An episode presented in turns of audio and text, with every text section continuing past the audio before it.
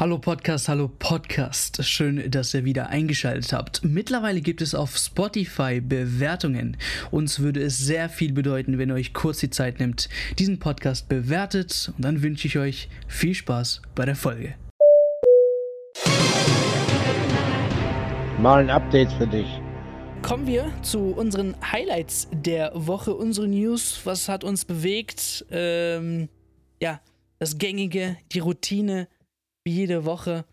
Ähm, und es gab ja wieder einiges hier wieder. Ich meine, wenn wir Bundesliga haben, willst du direkt mit Dings machen? Mit dem guten alten, äh, hier Süde? kann, ich, kann ich gerne mit anfangen. Ähm, wie gesagt, den, den Transfer haben wir ja vorhin schon so grob angesprochen oder kurz mal erwähnt.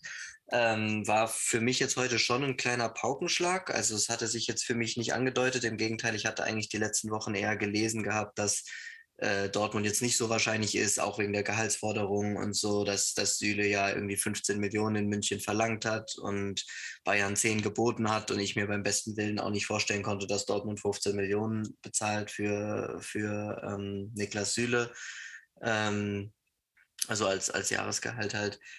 Ähm, genau, deswegen hat mich das vorhin schon ein bisschen überrascht, ähm, muss aber trotzdem sagen, dass ich glaube, dass man Dortmund da auf jeden Fall gratulieren muss zu dem Transfer, den äh, so einen Nationalspieler ablösefrei zu bekommen. Ich finde, Niklas Süle ist ein sehr, sehr talentierter Spieler. Ist ja auch zum Beispiel sehr auffällig gewesen, dass der, obwohl er ja jetzt in der Länderspielpause auch endgültig wurde, dass er definitiv auf gar keinen Fall in München bleiben wird. Ähm, hat er trotzdem jetzt auch wieder von Beginn an gespielt. Upamecano saß auf der Bank und so. Also ich glaube schon, dass auch Nagelsmann äh, schon viel von ihm hält. Ähm, ich halte ihn für einen sehr, sehr guten Innenverteidiger, der halt mit großem Verletzungspech äh, zu tun hatte.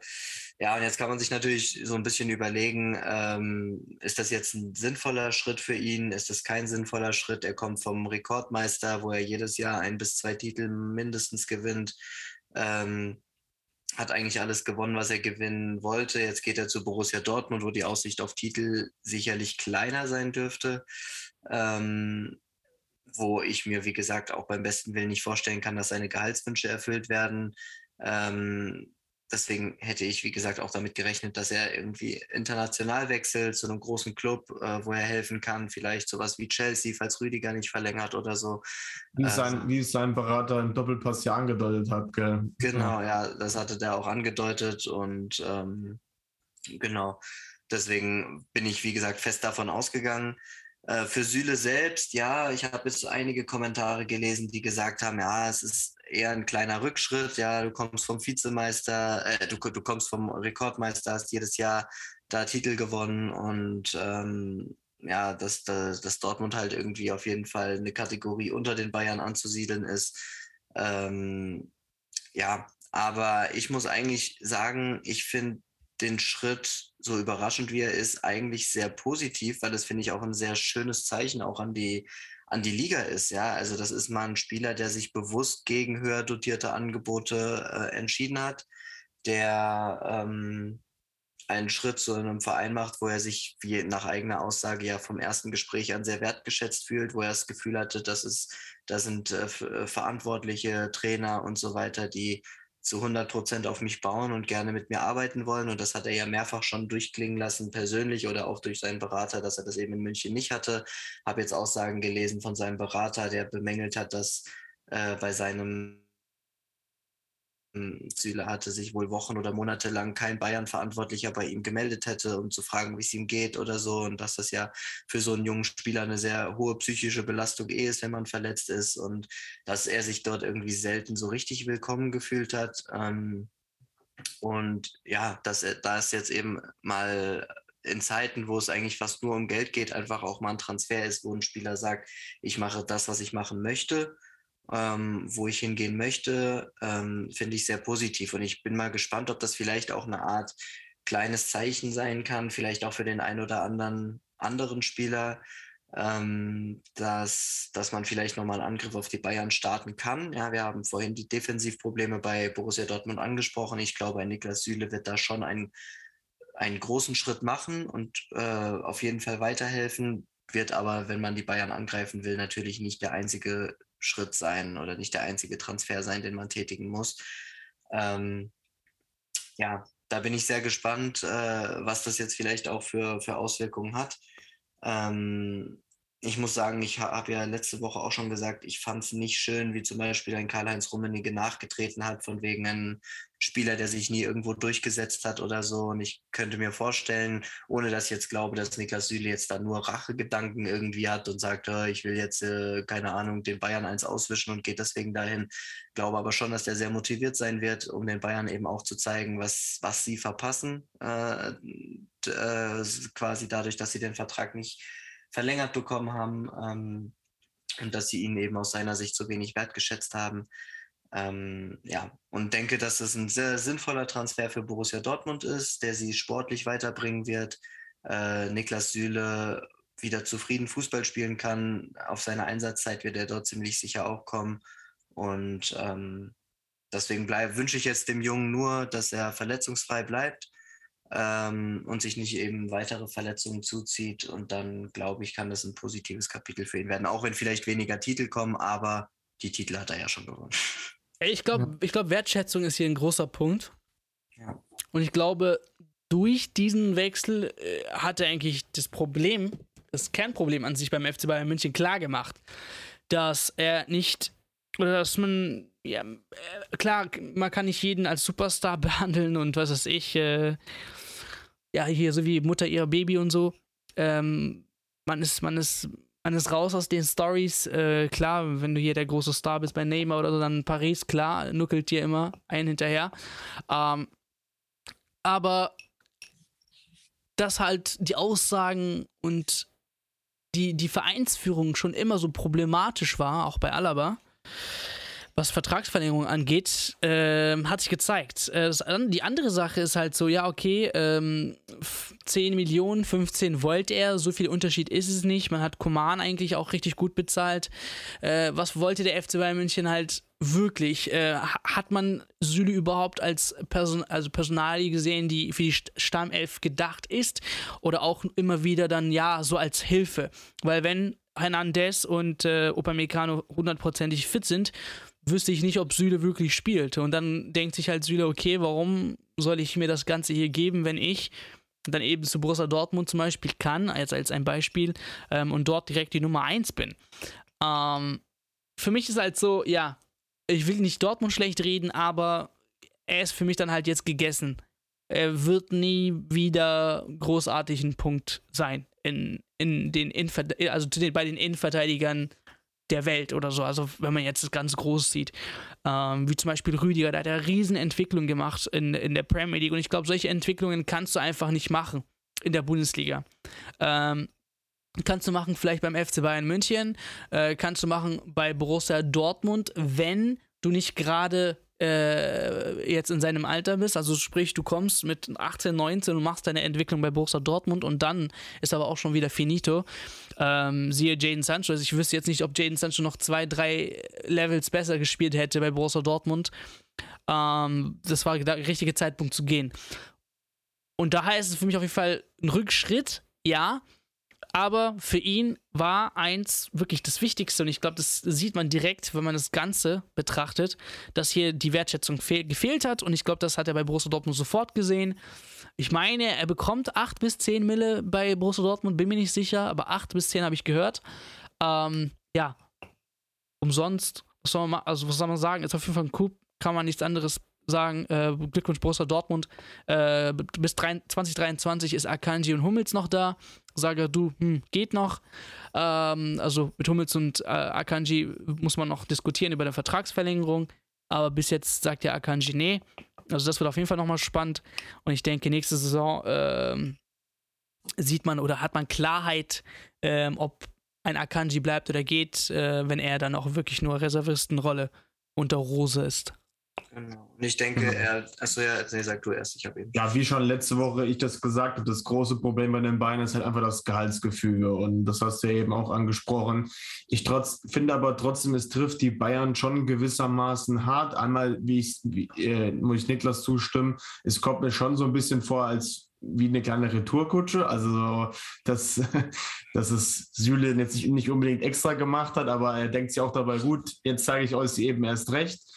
Andererseits glaube ich, wenn ich jetzt mir Nagelsmann betrachte, ich meine, der Nagelsmann. Ja, aber was soll, es, was soll er denn jetzt zeigen? Also wird er jetzt bei München Spiel für Spiel schlagen oder was? Nur weil er zu Borussia Dortmund gegangen ist. Was, was wird er.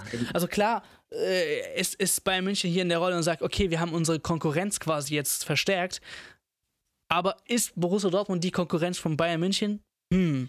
Stand ja, jetzt nein, aber mal gucken, was da vielleicht noch hinterherkommt. Ich weiß es nicht und ich glaube schon, dass er, dass er auch für sich selbst ähm, dass er davon auch profitieren kann, weil ich sag mal, sein Standing war ja, ich meine, so, so unangemessen, wie ich die Aussage von Rummenigge fand, zu sagen, er hat sich nie irgendwie durchgesetzt oder so, so muss man ja trotzdem sagen, steckt da ja schon auch ein Fünkchen Wahrheit dahinter. Also es ist ja jetzt nicht so, dass, ich glaube, wenn man jetzt über die besten fünf bis zehn Innenverteidiger der Welt spricht, wird keiner über Niklas Süle sprechen. So, das, äh, ja, er ist jetzt nicht direkt zum Boateng geworden, aber er war, er war ist kein schlechter Spieler. Also, wenn nee, man, wenn man, okay, 5 bis 10 jetzt nicht, aber wenn du 15 schon sagst, würde ich schon Süle sehen.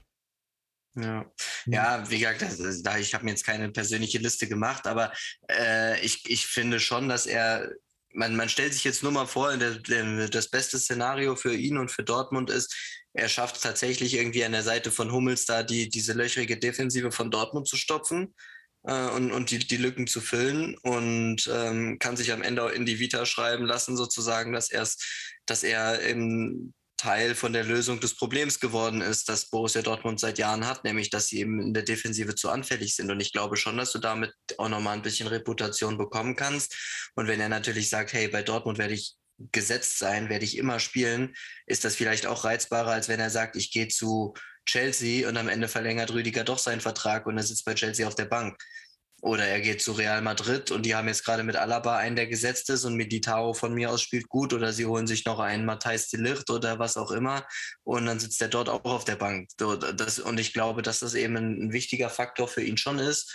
Ähm, und natürlich ist es so, dass sportlich das erstmal ein Rückschritt ist. Ja, bei Bayern gewinnt er jedes Jahr Titel. Bei Bayern ist er auf absolutem Top-Niveau.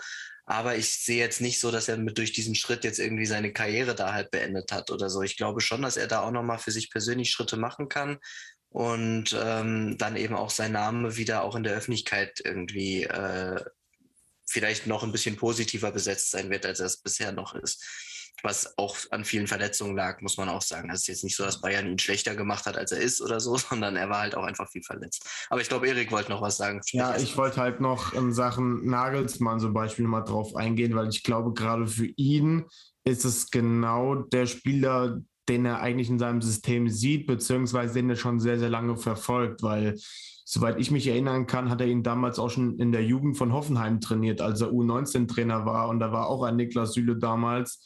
Und er war ein sehr, sehr großer Förderer von Niklas Süle eben. Und ich glaube, aus dem Aspekt her, glaube ich, wird es ihm schwerfallen, so einen, so einen Charakter auch fallen zu lassen, den er schon von klein auf mit quasi erzogen hat, der weiß, wie sein Trainer tickt. Und ähm, ich glaube schon, dass Nagelsmann der Hinsicht vielleicht dann doch ein bisschen enttäuscht ist, ähm, dass er letztendlich dann gegangen ist und halt einfach die, nicht diese Wertschätzung aus dem Verein vielleicht bekommen hat.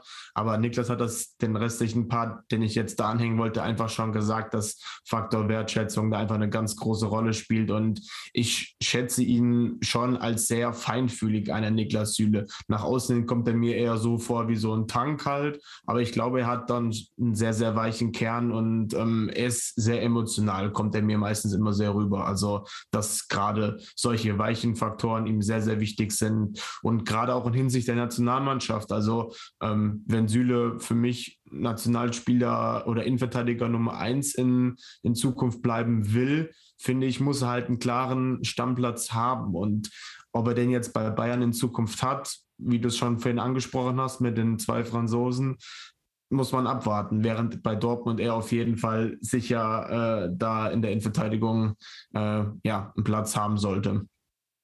Ja, und äh, das wird schwer, was äh, die Nationalmannschaft angeht. Wenn man sieht, Rüdiger, ja, der blüht ja auf äh, in der Premier League. Also wie gesagt, ich hätte ihn lieber gern eigentlich äh, auf der Insel gesehen, einfach ähm, um sich weiterzuentwickeln, Zumal er bringt ja noch ein gewisses Tempo mit. Ist, glaube ich, einer der Top 3 schnellsten Innenverteidiger, meine ich. Nicht nur das, also er hat auch, finde ich, als Verteidiger prima Spielübersicht. Also die langen ja. Pässe, die kriegt er auch hin auf den Stürmer.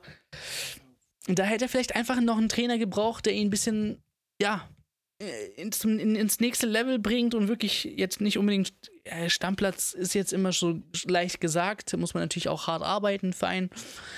Aber ja, er kennt die Bundesliga, die Bundesliga kennt ihn. Ich weiß jetzt nicht, ob das Ganze so neu ist für ihn. Also von daher, Gut, das also wir halten fest, aus Sicht von Bayern ist es schon ein, jetzt ein kleiner Schlag oder ein kleiner Verlust, weil sie schon einen guten Innenverteidiger verlieren an einen direkten Konkurrenten.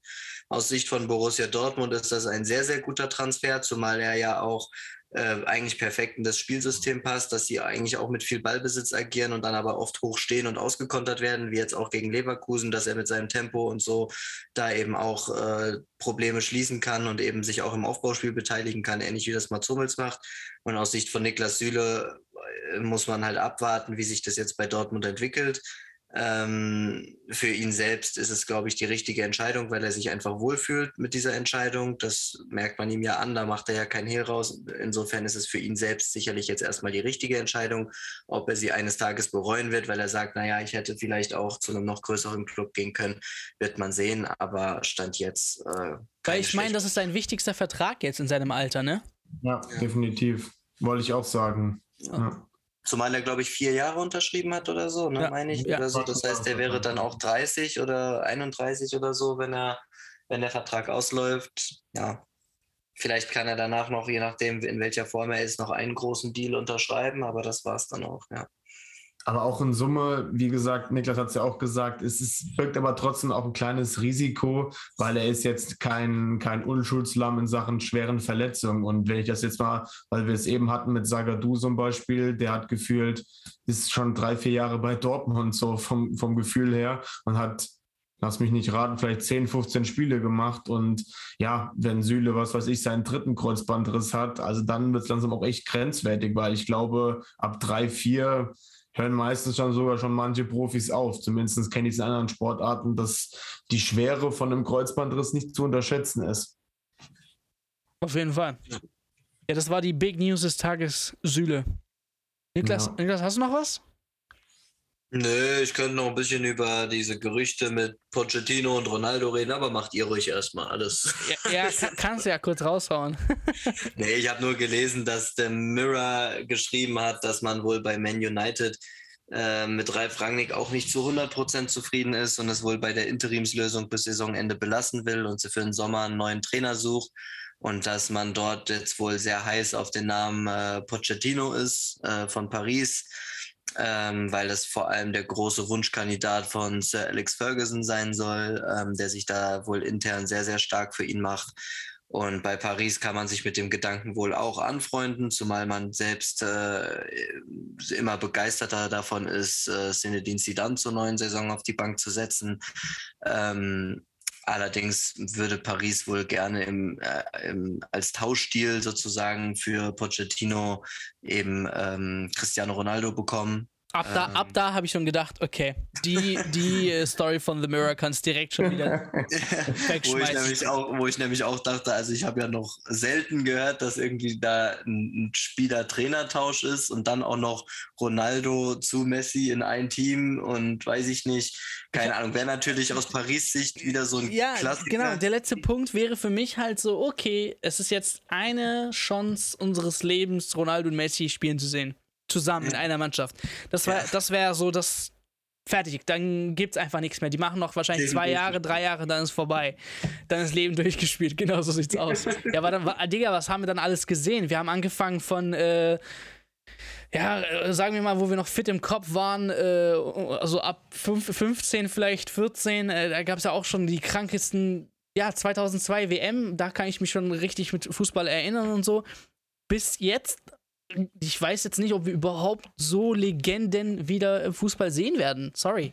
Äh, aber was wir da spielen gesehen haben, ist einfach nicht normal in den letzten 20 Jahren. Ähm, von daher, wenn das noch glaubt, äh, klappt, dann äh, ja, habe ich, hab ich auf jeden Fall. Mal, genau, immer, immer erstmal sagen, wird eh nicht passieren, weil am Ende ist man sonst, wenn man sich da jetzt reinsteigert, enttäuscht, wenn es nicht so kommt. nee, aber es wäre. Ja, das wäre halt für ein Deal für Paris Saint-Germain. Ich meine, lassen wir diese Spieler-Trainertausch, aber so an sich, an sich wäre das also ich habe mir das schon vorher gewünscht eigentlich.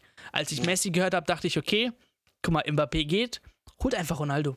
Aus Prinzip. Aus Prinzip. Und das wäre, Digga, ich. Pff, ja, man hat es nie für möglich gehalten, weil man dachte, okay, Messi bleibt eh immer bei Barcelona und weder bei Real noch bei Barca werden natürlich die beiden jemals zusammenspielen. Und jetzt hätte man natürlich ein neutrales Pflaster bei einem Club, den zwar gefühlt keiner mag, aber. Ja, ist halt nicht einfach, weil ich weiß nicht, wie, wie lange hat Ronaldo noch Vertrag? Zwei. Ja, ich glaube schon, ja. Und Ronaldo soll aber, das, das, das hat Mirror halt auch noch dazu geschrieben, dass wohl Ronaldo angeblich grundsätzlich einem Abgang von Man United auch nicht komplett abgeneigt sein soll, weil er wohl sehr enttäuscht darüber ist, dass es in der Mannschaft kaum Entwicklungsstufen gibt und kaum Entwicklungsschritte in dieser Saison. Und Paris hätte ja auch im, im Sommer schon immer mal an ihm gebohrt und gebaggert, aber da hätte er halt sich dann für den Schritt zu Menu wieder zurückentschieden.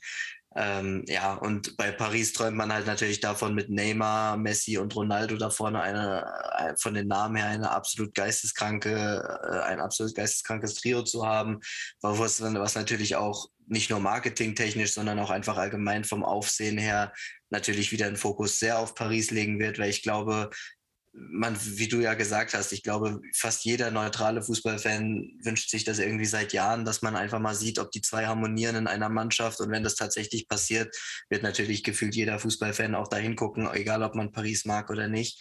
Ähm, ja, ich würde jetzt auch erstmal diesem ganzen Gerücht nicht zu viel äh, Aufmerksamkeit schenken oder wäre da nicht zu sehr überzeugt von, auch wenn sich The Mirror relativ sicher ist und angeblich für Ende Februar auch schon konkrete Gespräche angesetzt sein sollen ja, aber ähm, ja, mittler mittlerweile, so ja, mittlerweile bin ich mir bei Ronaldo aber auch nicht ganz sicher, was passieren könnte und was nicht. Von daher. Ja, ich weiß es halt auch nicht, weil Ronaldo ist auch so ein Typ, ähm, der an sich nicht unbedingt immer schwierigen Situationen aus dem Weg geht, sondern sich schon auch durchbeißt. Aber wenn er einfach merkt, okay, hier gibt es einfach keine Entwicklung, die wechseln ständig einen Trainer, ist einfach der komplette Chaos-Club und ich kann da jetzt nicht viel Einfluss drauf nehmen oder so, dann könnte ich mir auch vorstellen, dass er vielleicht sogar nochmal sagt, hey, dann gehe ich vielleicht von mir aus, muss ja nicht Paris sein, vielleicht sagt er auch dann einfach, hey, dann gehe ich zurück nach Portugal nochmal oder keine Ahnung. Aber für Ronaldo wäre es vielleicht auch nochmal ein Anreiz. Ja, der hat in, in England den Titel gewonnen, in, in äh, Spanien, in Italien. Fehlt ihm noch Frankreich und Deutschland. Ja, zur Messi-Ronaldo-Debatte wäre, könnte man eigentlich jetzt hier schon direkt hinzufügen. Gell? Ronaldo hat sich ja außerhalb einer Mannschaft mehrmals bewiesen, Messi nicht. Bei Paris klappt das nicht, von daher nur bei Barca. Aber gut, Erik, Chewab, Chichi, Mister, was geht? Ja, also ich habe mich mal wieder mit irgendwelchen Interviews eher befasst und da fand jetzt am Wochenende, meine ich, das erste große Interview mit der neuen Chefin des, äh, der deutschen Fußballliga, Donata Hopfen. Ein Weltklasse-Name. Halt euch fest. Ein Weltklasse-Name auf jeden Fall fand das erste Interview statt. Und da muss ich einfach über gewisse Sachen einfach mal so ein bisschen reden, weil wie sie sich da geäußert hat, da, ja, ich meine, so Phrasen zu bringen, wie man möchte wieder den Fan in den Mittelpunkt bringen, finde ich ja alles ganz gut und schön, aber ist für mich jetzt letztendlich nur eine Phrase, weil wenn man sich gerade die Entwicklung anguckt, gerade unter Corona-Pandemie und etc. pp, merkt man schon, dass irgendwie die Fans zurückhaltender werden und selbst das Interesse an Fußball in der gesamten Bevölkerung gerade ein bisschen sinkt aufgrund von steigenden Abos hier und da, ähm, ja, dass die Vereine quasi auch misswirtschaften und selber das eigene Unternehmen dafür pleite geht. Also, dass da einfach dafür das Verständnis so ein bisschen fehlt. Ähm, wo, wo sie auch schon so ein paar Aussagen getätigt hat, die ich halt einfach irgendwie seltsam finde, indem sie halt betont hat, dass die großen Stars das Geld, was sie verdienen, absolut wert sind, weil sie sich ja selbst erwirtschaften würden. Äh, und ihren Wegen gehen halt die Menschen ins Stadion, kaufen Trikots oder haben halt ein Pay-TV-Abo. Aber sie wiederum es verstehen kann, dass halt die Gehälter in, in, in Dimensionen gerade sind, die sie nicht mehr so ganz nachvollziehen kann. Den letzten Teil finde ich natürlich richtig klar, aber das dann davor zu betiteln, so, äh, dass die Menschen wegen den Spielern ins Stadion gehen. Also ich für meinen Teil finde jetzt eher, ich gehe wegen der Gemeinschaft, wegen dem Gefüge, wegen dem Gefühl zu dem Verein eher ins Stadion, nicht wegen vereinzelten Spielern, die ich jetzt unbedingt gucken will. Das machen vielleicht, sage ich jetzt mal, der Großteil der Event-Fans, die nach hier und da fahren, um einmal Ronaldo oder Messi zu sehen, zum Beispiel jetzt. Ich meine, ich würde ja auch mal gerne Ronaldo oder Messi im Stadion sehen, aber das mache ich einmal und gut ist und dann reicht mir das wiederum auch. Aber das war ja noch nicht der Gipfel, den sie angesprochen hatte, weil die Hauptfrage, worauf sich dann die ganzen Medien dann geschossen haben, ich glaube, die habt ihr alle dann gelesen, die kommt ja noch. Ähm, und zwar ging es da speziell um den Supercup, ob sie sich in Zukunft vorstellen kann, dass man diesen auch zum Beispiel, wie es die Spanier machen, halt in Saudi-Arabien oder die Italiener, die vermehrt auch mal in Amerika unterwegs waren, ob, sie, ob man sowas auch machen kann. Und ihre Aussage war dazu, ja, jede Maßnahme, die uns in Zukunft Geld bringen soll, muss zu uns passen. Ich finde aber, wir können in dieser Hinsicht aktuell gar nichts ausschließen. Und da stelle ich mir wieder die Frage, wie passt das mit Ihrer Anfangsthese zusammen, indem sie sagt, die Fans müssen im Mittelpunkt stehen. Wie, ja. Es ist, ist aber jetzt der saudische BVB äh, oder Bayern-Fan, ist das dann auch kein Fan? Natürlich ist er in der Hinsicht auch Fan, aber man macht das ja eigentlich für die eigene Fankultur, um die weiterhin am, am Leben zu halten. Und da finde ich solche Aussagen halt echt scheiße und irgendwie auch unpassend, dass sie sowas, ja, ich finde natürlich muss man offen sein, weil halt der Markt immer größer wird und immer mehr Geld fließt und jetzt durch Corona-Pandemie fehlen, glaube ich, der Bundesliga laut neuesten Berichten knapp über eine Milliarde, meine ich, habe ich gelesen. Das sind halt schon schwere Einschnitte, aber ich weiß nicht, das passt mir irgendwie nicht so ganz zusammen, wie sie es geäußert hat, weil ähm, mit solchen Aussagen hat sie sich direkt, finde ich, gleich von Anfang an so ein bisschen aufs Glatteis bewegt, ähm, weil es passt halt, wie gesagt, nicht zusammen. Zum einen sind das nur hohle Phrasen, die sie drischt, und, aber dann wiederum solche Aussagen zu tätigen, wo man das sogar sagt, ey, wir können uns das vielleicht sogar vorstellen, dann macht sie halt auch so eine, so eine Aussage wie, ja, von wegen, ja, keine Ahnung, so nach dem Motto, man muss gucken, wie sich die Lage auf dem Markt entwickelt oder was weiß ich. Und ähm, dass sie noch weiter das gesponnen hat, das Thema, und vielleicht, um halt einen gewissen Pep in die Bundesliga zu bringen, sogar auch über Playoffs in der Bundesliga nachdenkt, wo ich mir einfach nur auch denke, gut, ja, an sich ist es vielleicht ein bisschen attraktiver, weil K.O.-Spiele, aber letztendlich hast du dann genau das Gleiche wie, dass du noch mehr Spiele hast. Die Spiele haben noch viel mehr Belastung, plus zudem äh, die TV-Gelder werden noch höher. Beziehungsweise ich stelle mir vor, als Endkunde, ich muss noch mehr für mein Sky oder für mein Zone-Abo zahlen, weil darüber werden sich dann die meisten Anbieter halt eben streiten. Und das sind so Sachen, ich finde halt einfach, ja, der DFL hat für mich kein gutes Standing und ich glaube, die, die, äh, ja, die Regentschaft quasi als neuer Posten von der Donata wird genauso kläglich scheitern wie alle anderen davor. In Seifert wiederum fand ich jetzt solide, wie er das während Corona alles einigermaßen gemacht hat. Jetzt mittlerweile ist der Seifert jetzt auch beim, irgendwo bei einem, äh, hat er jetzt irgendwas gegründet. Was hat er denn gegründet? Ach, eine Tippagentur mit Wett, mit Wett irgendwie sowas, mit Wetten. Also Top. der ist da jetzt auch in dem Business eher drin, wo ich mir einfach nur denke, okay, gut. Das war auch nur eine Fanfrage von mir eigentlich, ob es in Saudi-Arabien die richtigen Fans sind oder nicht, weil wir müssen uns so überlegen, okay, äh, nehmen wir jetzt, keine Ahnung, Manchester United, äh, riesengroße Fankultur auf der ganzen Welt, die können jetzt aber nicht ja, jedes Spiel einmal pro Land äh, hier absolvieren. Sie können nicht einmal nach Indien, einmal nach Saudi-Arabien, einmal nach was weiß ich, Australien, einmal nach Afrika, nur weil jetzt dort ein Fan ist. Also das ist dann leider so, okay, pff, ist halt ein bisschen leider Pech, also so läuft die Welt. Wenn du leider nicht aus der Umgebung Manchester kommst, dann kannst du halt das Spiel nur sehen, wenn du auch wirklich her herfliegst. Ähm, es, gibt ja, es gibt ja sowas wie Trainingslager zum Beispiel auch noch und da das nutzen halt auch viele Vereine, um gerade so Fahrten nach Asien zu machen. Genau, sei es die genau, Bayern, genau. sei es die Bayern mit Katar, Schalke war ja auch ja, mal. Ja, ich glaube jetzt auch äh, Bayern Katar war jetzt nicht unbedingt nach Fans. Ja, aber, aber selbst Bremen war, war vor ein paar Jahren auch mal in China und da haben sich dann zwei, drei Fanclubs gegründet Also so ist ja auch nicht. Ähm, aber das, ich finde halt, man das kann das. Nicht. Die Pflichtspiele an sich kannst du aber auch nicht die überall austragen.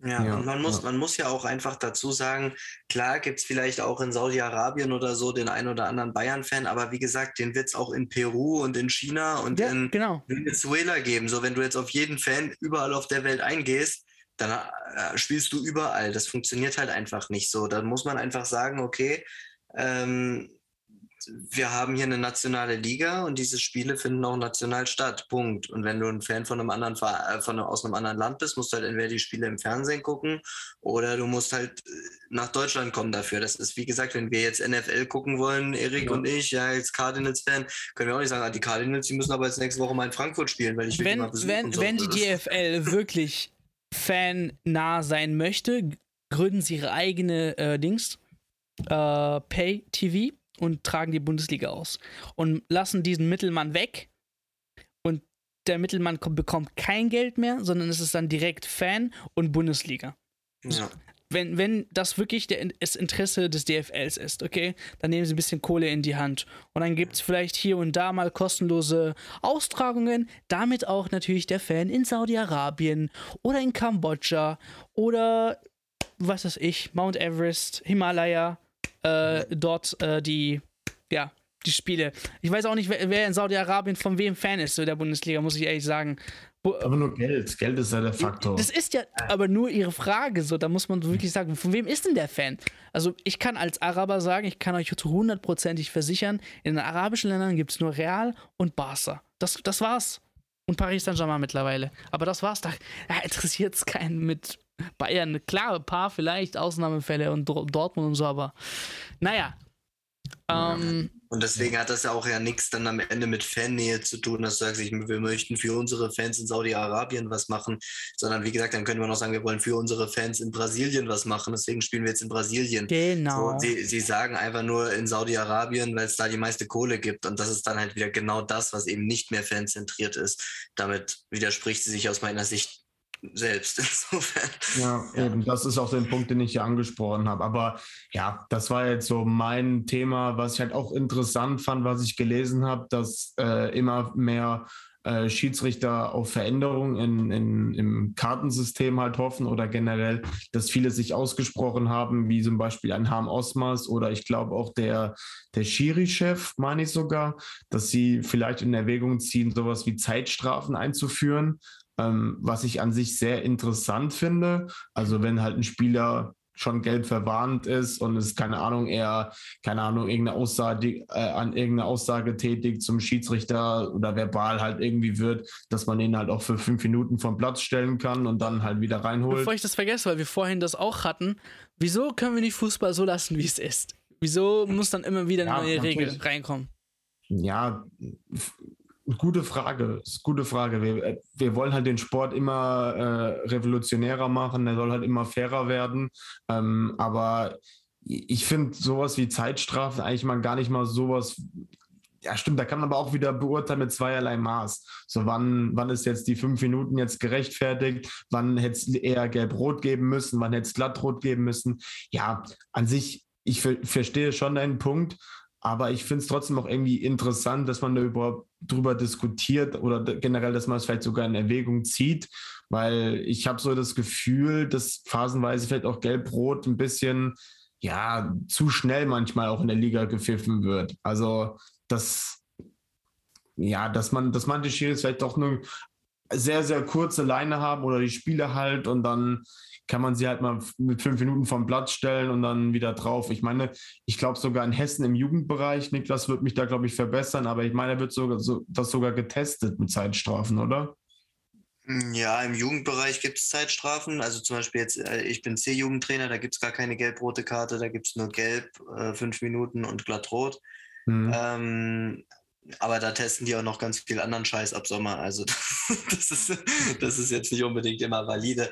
Und ja, zu der, zu der Aussage, Ahmed, ich sehe das genauso wie du. Ja, an sich finde ich auch, wir haben eine Sportart, die immer gut funktioniert hat, muss man nicht jedes Mal alles Mögliche ändern. Das Problem ja. ist nur, dass äh, in, nach Ansicht der, der vieler Verbände und so es halt, wie Erik gerade gesagt hat, man halt immer so ein bisschen mit der Zeit gehen will. Deswegen zum Beispiel auch Ja, aber wer verlangt das? Wer verlangt das? Keiner, aber die, die, die, die wollen das selbst. Nee, aber äh, das, ist, das ist eben genau das Problem. Und dann muss man ja sagen, wenn die was ändern, dann kann man natürlich darüber nachdenken, welche Regeländerungen machen Sinn. Zum Beispiel, wie gesagt, ich habe es ja schon mal angerissen, die wollen ab Sommer im Jugendbereich hier in Hessen äh, Spielformen testen, bei denen es bis zur E-Jugend, glaube ich, keine Torhüter mehr gibt, sondern wo vier Minitore gespielt wird. Also wo ich sagen muss, das ist kompletter Schwachsinn. Wie willst du eine Torwartausbildung gewährleisten oder sonst was? Da würde zum Beispiel dann eine Zeitstrafe schon mehr Sinn machen. Aber wie gesagt, die grundsätzliche Frage bleibt, da hast du vollkommen recht, brauchen wir überhaupt eine Veränderung oder können wir es nicht einfach lassen, wie es ist? Ähm, ich bin auch der Meinung, man kann es auch einfach lassen, wie es ist. Aber wenn man was verändert, dann muss man halt überlegen, was macht Sinn, was macht vielleicht die, die Sportart noch attraktiver und was macht es eben nicht. Zum Beispiel auch beim Thema Playoffs so ich habe auch überhaupt kein Problem damit, wenn man das Bundesliga-System so lässt, wie es ist. Wenn man jetzt aber sagt, ohne dass sich irgendwelche Kosten erhöhen oder Belastung extrem viel höher wird oder so, könnte man aber natürlich auch überlegen, ob man ein Playoff-System einführt, weil es sicherlich im Endeffekt spannender ist, wenn du nicht mit 25 Punkten Vorsprung schon frühzeitig Meister bist, sondern wenn du vielleicht 25 Punkte Vorsprung hast, dann musst du aber in die K.O.-Runde und musst halt trotzdem noch deine Spiele gewinnen, wie im DFB-Pokal oder so kann natürlich sein, dass das eine Liga attraktiver macht. Aber ja, muss man halt überlegen, will man grundsätzlich Veränderungen haben? Ja oder nein? Wenn man zu dem Entschluss kommt, dass man das möchte, dann sollte man sich aber genau überlegen, was das für Veränderungen sind, weil was verändern, nur um was zu verändern, das hat noch nie Sinn gemacht. Ja. Sondern wenn du was veränderst, dann muss es Sinn ergeben, dann muss es Hand und Fuß haben, dann muss es nachvollziehbar sein und das sehe ich. Ja, ey, tust, tust, tust. Genau. Und vor allem, man muss es, wenn man es verändert, muss es durchdacht sein und zwar fertig durchdacht sein. Nicht nur, ach, das hat ein, zwei positive Aspekte, das machen wir. Beim Videoassistenten kann man vielleicht auch sagen, ja, okay, die Abseitssituation erkennt man und der Schiri hat die Möglichkeit, sich Bilder anzuschauen, ah, passt, machen wir. So, aber du hast es nicht durch, äh, zu Ende gedacht, dass man sagt, okay, in welchen Situationen schaut er sich denn jetzt Bilder an? Wann passiert dies? Wann passiert das? So, äh, und, Handspielregelung. genau, ja, und Handspielregelung, was weiß ich. Das sind halt viele, viele offene Themen. So, wenn man die alle wenn man für all diese Dinge eine Lösung hat und man hat ein durchdachtes Konzept, dann kann man auch anfangen, darüber nachzudenken, sowas zu machen. Nur wenn man einfach sagt, ah, da hat irgendjemand eine tolle Idee gehabt und das testen wir jetzt und ja, das ist klasse, weil das hat zwei Vorteile, das machen wir, das ist halt scheiße. Ja, das muss halt, wenn dann Hand und Fuß haben und das sehe ich halt leider in vielen Bereichen nicht so. Ja, ich meine, wenn man sich an die guten Zeiten erinnert, sagt man nicht, boah, als der Videoassistent erfunden wurde, boah, das war so geil. Eben. Und dann ja. kann man jetzt überlegen, liegt es grundsätzlich daran, dass man was verändert hat? Liegt es an dem Videobeweis an sich oder liegt es an der Art und Weise, wie man den Videobeweis eingeführt hat und eben jetzt auch durchsetzt? Da kann jeder jetzt eine andere Meinung haben. Ja, ähm, ich ja. denke auch, man hätte es nicht unbedingt gebraucht. Ich denke aber auch, wenn man es anständig hätte umgesetzt hätte von Beginn an, dann hätte das vielleicht auch eine, eine sinnvolle Ergänzung sein können. Aber ja, wir haben heute so viel Technologie, ich weiß nicht mal, warum der Seitenlinie zum Beispiel äh, wichtig ist. Der Seitenschiedsrichter da, der an der Seitenlinie steht. Also der, der Dings abseits pfeift und so. Wir haben so tolle äh, Kameras heute, wir haben so gute AI. Dass das natürlich was kostet, klar, aber. Aber theoretisch musst du sagen, du hast zum Beispiel die Torlinientechnologie jetzt schon. Das könntest du theoretisch auch auf alle Linien ausweisen. Nur jetzt in der Theorie. Ja, ja, das kriegen wir locker hin. Wir haben autonomes Fahren, Digga. Als ob die das nicht irgendwie hinkriegen, zu erkennen, wer was im Abseits steht. Naja. Ähm, ja, zu guter Letzt mm, ist mir, Mario. Ähm, ich habe eigentlich eine ein riesen, riesengroße Ansage. Und zwar, dass wir Ballon d'Or 2022 unbedingt Mondil in der, äh, Mondi in der, in der Top, sagen wir mal, drei sehen müssen. Okay. Äh, wir haben gesagt, als er mit Chelsea gewonnen hat, ah, okay, geht noch so. Ähm, dann äh, ging es äh, weiter. Er hat, lass mich nicht lügen, sein äh, dieses UEFA-Dings-Bums gewonnen äh, als bester Torhüter. Ja. ja. Und dann war der UEFA Supercup drin und die natürlich die Champions League. Und jetzt kommt auch noch der Afrika Cup. Denn ähm, äh, Senegal ist, äh, ist äh, Afrikameister. Ich wollte gerade Kamerun sagen. Kamerun war 2017 das Finale mit Ägypten. Also da hat Mo tatsächlich zweimal leider ein bitteres Finale hinnehmen müssen. Ähm, super spannend, 0 zu 0. Äh, dann ins Elfmeterschießen. Also die Side-Stories habt ihr wahrscheinlich äh, die, die es gehört haben, zum Beispiel der ägyptische Torhüter mit seiner Flasche da, wo er überall hinschießen soll, äh, hinspringen soll, wo die Gegner hinschießen, hat trotzdem nichts gebracht. Witzig, dass auch mit äh, Mo und, äh, und Sadio Mane beim Elfmeter, als er quasi da seinen Torhüter hilft. Ähm, klar, wenn man seinen Mitspieler so gut kennt, äh, hätte ich auch gemacht. Mal schauen. Ah, ich, Sadio Mane hat sich ja hat ihn ja lieb gehabt, ne? nach dem Spiel ein bisschen umarmt. Ähm, ich glaube, mit dem, mit dem Sieg äh, war ja wieder alles gut. Der Präsident an sich zum Beispiel, äh, das war auch witzig von Senegal ähm, geflucht und so, als äh, Maneda diesen, diesen, diesen Elfmeter nicht verwandelt hat. Ähm, genau, es war eigentlich ein Turnier, muss man sagen, wirklich abseits. Das haben nicht viele angeschaut. Ähm, ich selber nicht, muss ich ehrlich sagen, weil ich kaum eigentlich noch Fußball nur über 90 Minuten schaue, muss ich ehrlich sagen. So Top-Spiele gebe ich mir. Leverkusen, Dortmund habe ich letztens äh, angeschaut. Das Finale habe ich äh, ab irgendwo äh, gegen Ende erst äh, mitgeschaut, als ich gesehen habe, okay, 0-0 ähm, und da habe ich jetzt Zeit und das kann ich anschauen. Aber war top. Ich glaube, die Spieler haben sich sehr, sehr gefreut, diese Auszeit machen zu können für ihr, für ihr Heimatland ähm, und spielen zu dürfen. Jetzt kommen alle zurück, das heißt, äh, wieder all in, Liverpool und so weiter und so fort. Aber ja, Eduard Mendy, Leute, vier, vier wichtige Trophäen. Also wir können das jetzt vielleicht wieder mit ähm, mit Jorginho vergleichen, aber äh, Edward Mendy hatte für mich einen größeren Impact dabei, oder? Also bei Chelsea viel wichtiger gewesen als Jorginho zum Beispiel, Jorginho oder wie man ihn auch nennt. Ähm, Supercup ebenfalls, dann ja, Torhüter, du kriegst dann schon eine Auszeichnung, die Jorginho nicht hat. Und dann noch der Afrika, Afrika Cup, wo du quasi im Elfmeterschießen nochmal der Held deiner Nation wirst. Von daher, ja. wir wünschen uns ja immer wieder Veränderungen, äh, was auch Ballon d'Or und so angeht oder UEFA, äh, UEFA Best und so weiter. Wie, wie, wie, wie hoch stehen die Chancen da für Eduard, wirklich sich über so einen Preis freuen zu dürfen?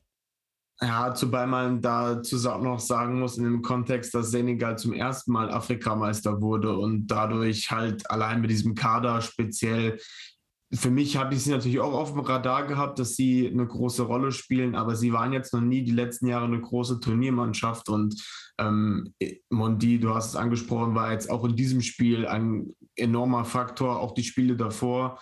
Ähm, für den Senegal hat viele Spiele zu Null gehabt. Also ich denke schon, das wird man auf jeden Fall äh, wahrnehmen und wird man hoffentlich dann auch einfließen. Und ich denke auch, das wird auch in gewisser Hinsicht auch äh, ja, registriert. Zwar jetzt nochmal vielleicht einen gewissen Stellenwert anders als jetzt eine Europameisterschaft für Jorginho, aber ich kann mir schon vorstellen, dass wir dieses Jahr dann äh, zur nächsten Wahl vielleicht sogar einen in den Top 5 dann haben mit Mondi. Ich gehe mit Top 5. Top 3 finde ich ein bisschen zu hoch gegriffen für einen Torwart, obwohl ich mir das auch, wie gesagt, wünschen würde, dass Innenverteidiger und Torhüter mal so ein bisschen mehr einen Push bekommen. Aber ich kann, Top 3 kann ich mir nicht so vorstellen. Wobei, dann. sorry gerade, Alter, wenn ich mich, ich habe mich gerade, glaube ich, selber verplappert. Äh, UEFA Best vergibt doch auch einen Torhüter-Cup, also Torhüter-Pokal, oder? Hm, ich meine, er war in der, Wel nee, in der Weltauswahl war. Genau, The nee. Best FIFA Men's Goalkeeper. Genau, das hat er bekommen. Das heißt, The Best von der FIFA, das wird eh wieder ein, ein Pokal sein. Für mich ging es daher, sorry, da habe ich wahrscheinlich jetzt nicht richtig äh, mich ausgedrückt, nur um den Ballon d'Or. Weil das ist der persönliche quasi, wo ja eigentlich man sagt, es keine Regeln gibt. Ja. Ja, Leute, das ja. war's. mehr, mehr gibt's nicht. Das war, das war Afrika Cup in fünf Minuten zusammengefasst. ich kann gerne auch noch was zu sagen. Also es war schon, ich habe ein paar Spiele mehr so am Rand verfolgt und es war ein sehr, sehr verrücktes Turnier. Also man erinnert sich in der Vorrunde an das eine Spiel. Ich glaube, das haben, haben viele wahrscheinlich gelesen, dass ein Schiri da einmal zu 85. abgepfiffen hat und zum 89. Im Nachhinein kam raus, dass er wohl anscheinend einen Hitzeschlag hatte und dadurch ein bisschen verwirrt war. Wobei ich mir die Frage stelle, was machen dann die Linienrichter? Haben die es auch einfach hingenommen? Hatten die alle einen Hitzeschlag oder was war da los? Dann halt dieser traurige Fall, bei dem am Stadion, glaube ich, auch mehrere Leute verletzt wurden. Die Hymnen wurden falsch eingespielt. Also es war auch viel Pleitenpech und Pannen dabei, aber auch sehr viel guter Fußball, aber auch sehr viel Fußball, wo ich denke, äh, eher zum Abgewöhnen. Aber es waren nicht viele Tore, ne? Also genau, genau. Viel 0-0. Aber wobei ich da sagen muss, selbst auf dem afrikanischen Kontinent merkt man, dass es keine kleinen Teams mehr gibt, weil ich muss ehrlich gesagt sagen, ich habe noch nie groß was von Komoren, Kapverden, Malawi und wie sie alle heißen gehört, dass die einigermaßen gute Fußballer haben und letztendlich. Burkina Faso hat es auch weit geschafft. Ja, aber da kenne ich immerhin schon mal einen Tabsoba, also oder einen Bertrand Traoré. Also da kennt man international schon wenigstens ein paar Spieler, ähm, während man jetzt von diesen besagten Teams jetzt noch nicht so weiß, dass die auf der ja, europäischen Bühne irgendwie angekommen sind. Ähm, aber das war, man selbst da auf diesem Kontinent sieht man, dass, dass es nicht unbedingt kleine mehr gibt und die Entwicklung sieht man ja bei uns in den Ligen, wie gesagt, mittlerweile auch. Bestes Beispiel ist der aktuelle DFB-Pokal, da kann ja auch alles passieren und das war im Prinzip so auch so das Beispiel. Ja. ja. Herzlichen Glückwunsch, Senegal. Ähm, so. Illegal, illegal, scheißegal, Wuppertal. Oh, da hast du das aufgeschrieben, oder was? Nein. Nein, ich bin so Rapper. du weißt ja erstmal Bescheid. Okay, Episode ist vorbei. Vielen Dank fürs Zuhören. Bitte, bitte, bitte, bitte lasst unbedingt ein Review oder ein Abo da. Das hilft sehr diesen Podcast und vielen Dank nochmal fürs Einschalten. Bis zur nächsten Folge.